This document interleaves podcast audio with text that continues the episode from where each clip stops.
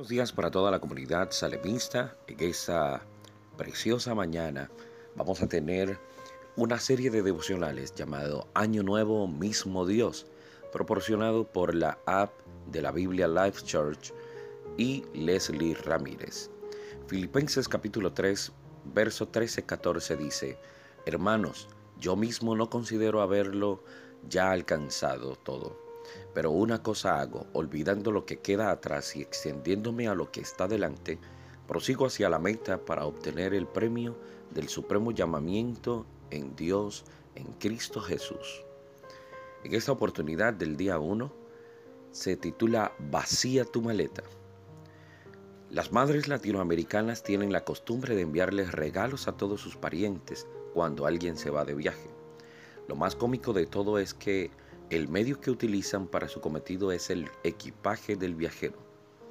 ¿Te ha tocado ser ese mensajero alguna vez?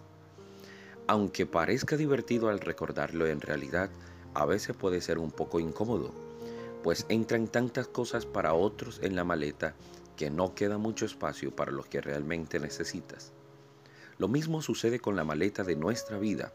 Vamos arrastrando un equipaje lleno de cosas de años anteriores, Cargamos con muchos objetos que hacen la maleta pesada y aún peor que nos quitan el espacio para lo que verdaderamente precisamos llevar.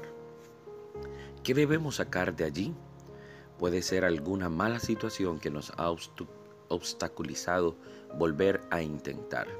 Tal vez sea aquella duda que no nos permite avanzar o aquellas palabras hirientes que hemos guardado en el corazón. Es importante saber que no estamos obligados a cargar con esas cosas ya que no nos pertenecen, le pertenecen al pasado. ¿Qué tal si la dejamos allí? Necesitamos hacer espacio para todo lo bueno que Dios quiere darnos en este nuevo año 2022. Esas nuevas experiencias y lecciones, esas nuevas personas, esos nuevos logros.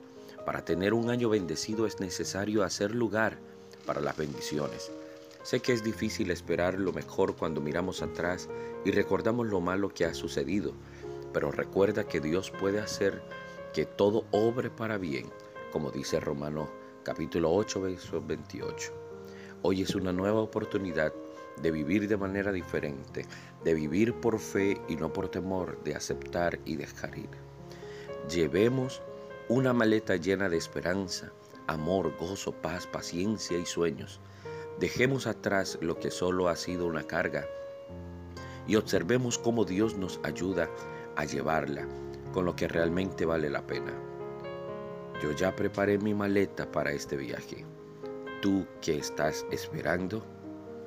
Como reto de esta semana, vamos a pensar en tres cosas que usted y yo creemos que han estado, que hemos estado cargando por mucho tiempo y que nos han estado dominando. Y las vamos a entregar a Dios, pidiendo que nos ayude a no dejar que sigan siendo parte de nosotros.